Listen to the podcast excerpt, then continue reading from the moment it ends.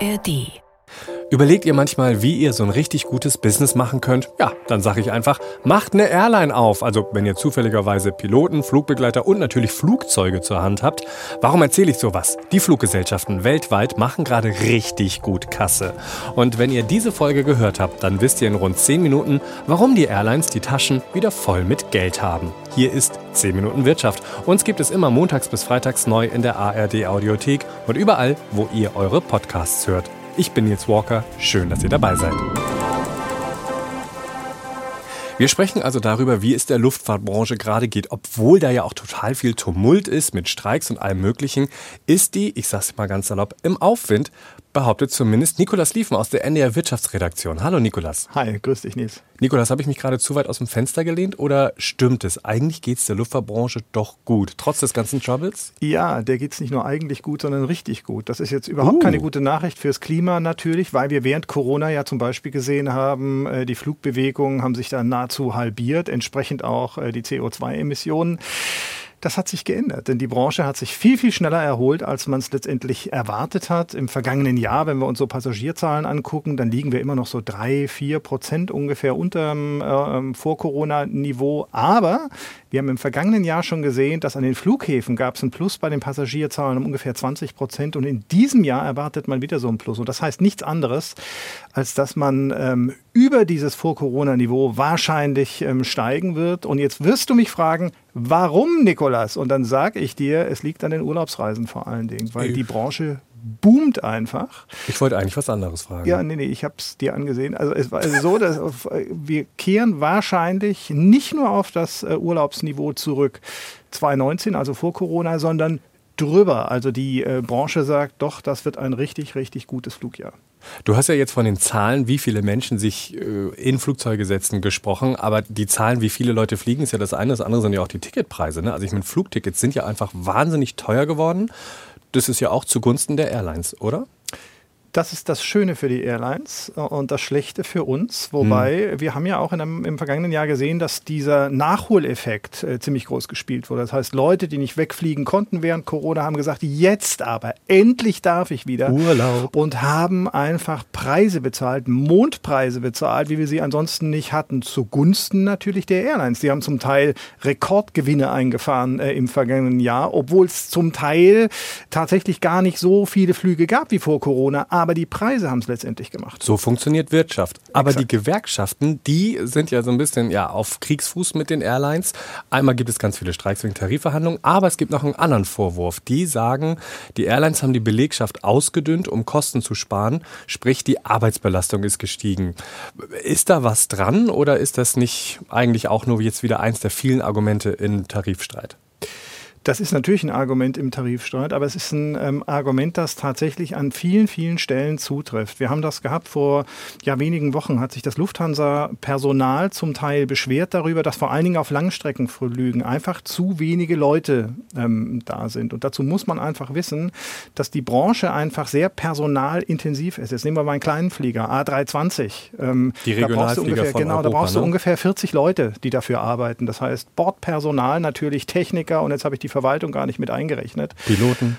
Ja, und du hast halt das ganz große Problem, dass äh, Fachkräfte fehlen. Ja, nicht nur in der Luftfahrtbranche, sondern äh, praktisch überall. Der Krankenstand spielt auch noch eine Rolle. Aber ein Teil ist halt auch einfach hausgemacht. Und das sehen wir bei jeder Krise, ob das die Finanzkrise ist, ob es Kriege sind oder auch Corona. Die Unternehmen machen dann das, äh, was alle Unternehmen machen, machen die Airlines natürlich auch. Die gucken nämlich, wo kann ich sparen, welchen Stein kann ich umdrehen, kann ich möglicherweise auch Stellen ähm, abbauen. Und gerade, wo wir über die Lufthansa gesprochen haben, die hatten mal zu Hochzeiten ungefähr 140.000 Beschäftigte. Das war vor Corona. Das ist richtig und viel. Ein paar ne? Jahre danach waren es halt mehrere 10.000 weniger. So, und äh, dann kommt das Pendel irgendwie wieder zurück.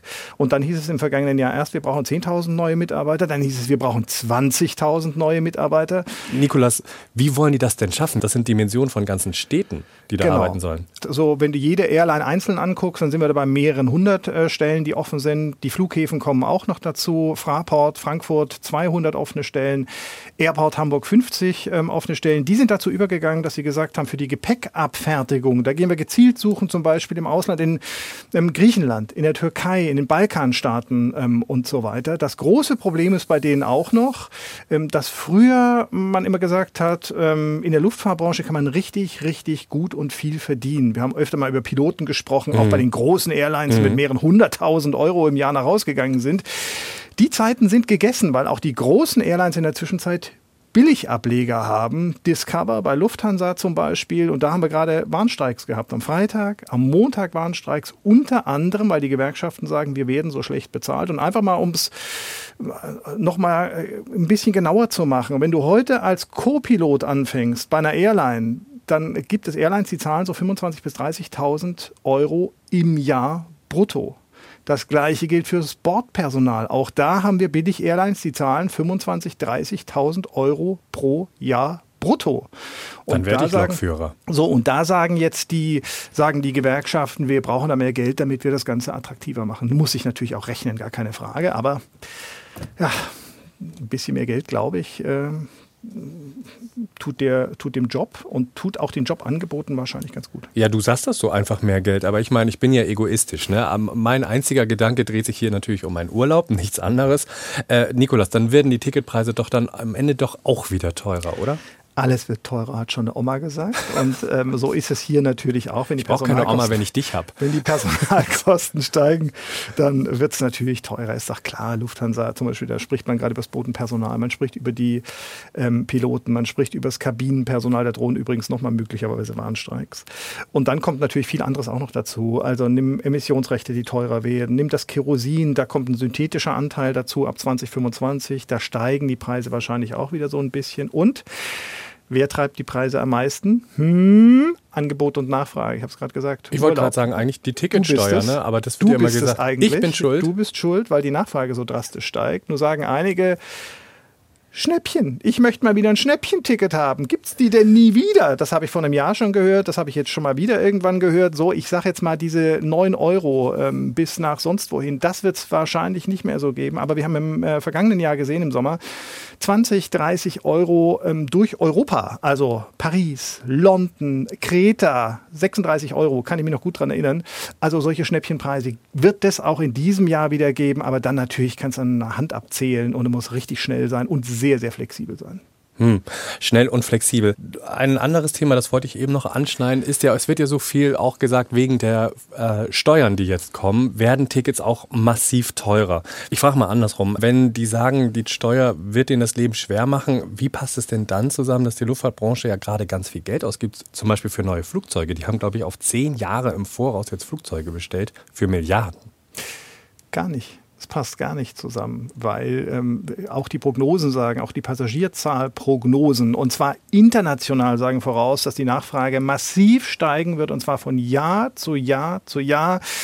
Zwischen drei und vier Prozent heißt es. Und wenn du das hochrechnest, gibt es auch äh, Prognosen, die sagen, bis zum Jahr 2040 wird sich das weltweite Passagieraufkommen mehr als verdoppeln auf dann 10 Milliarden Reisende. Weißt du was, Nikolas? Hm. Wir werden einfach beide Piloten. Ich weiß nicht, ob ich für 25.000 Euro erstmal jahrelang Co-Pilot sein will. Und die Ausbildung kostet auch 100.000 Euro und die zahlt nicht jede Airline, sondern die zahlen in der Regel die Piloten immer noch selbst. Als wenn wir hier so viel mehr verdienen. Vielen Dank, Nikolas Liefen aus der NDR Wirtschaftsredaktion. Tschüss. Satte Gewinne in der Flugbranche, obwohl es ja auch immer mal wieder Verspätungen und sowas gibt. Wenn sowas passiert, sind wir als Reisende ja eigentlich gut geschützt. Ich sag nur Fluggastrechte und Entschädigung. Die sind glasklar geregelt, aber ja, das Geld dann auch von der Airline zu bekommen, ist nochmal eine ganz andere Sache, sagt der Hamburger Fachanwalt für Reiserecht Oliver Matzek. Naja, ich glaube, das hat mehrere Gründe. Zum einen ist es natürlich so, dass auch dort äh, Fachkräftemangel herrscht. Zum anderen ist es, ist es natürlich so, dass das Aussitzen möglicherweise auch die günstigste Variante ist. Wer aber seine Entschädigung Entschädigung wirklich haben möchte, und das ist ja gutes Recht bei uns in Europa, muss Zeit mitbringen. Also meine Erfahrung ist da, dass es insbesondere lange dauert. Ja? Also wenn man dranbleibt und, und äh, die Sachen verfolgt, außergerichtlich, notfalls gerichtlich, dann ist es so, dass in den meisten Fällen tatsächlich irgendwann Geld kommt, aber zügig kommt es in der Regel nicht. Es dauert immer ziemlich lange. Eine gute Möglichkeit zu checken, ob ich überhaupt einen Anspruch habe, ist die App Flugärger der Verbraucherzentrale Nordrhein-Westfalen. Die kostet nichts und sagt mir, ob ich einen Anspruch haben könnte und das passende Formular kann ich mir dann auch noch gleich runterladen. Alles kostenlos. Auch der ADAC bietet solch einen Service an, da muss man dann aber Mitglied sein. Verlinke ich euch beides mal in den Show Notes. Das war 10 Minuten Wirtschaft für heute. Ich danke euch fürs Zuhören. Wenn ihr Ideen, Anregungen oder Fragen habt, einfach eine Mail schicken an wirtschaft.ndr.de. Mein Name ist Nils Walker. Wenn ihr ein Abo dalasst, hören wir uns morgen ganz automatisch wieder. Bis dann.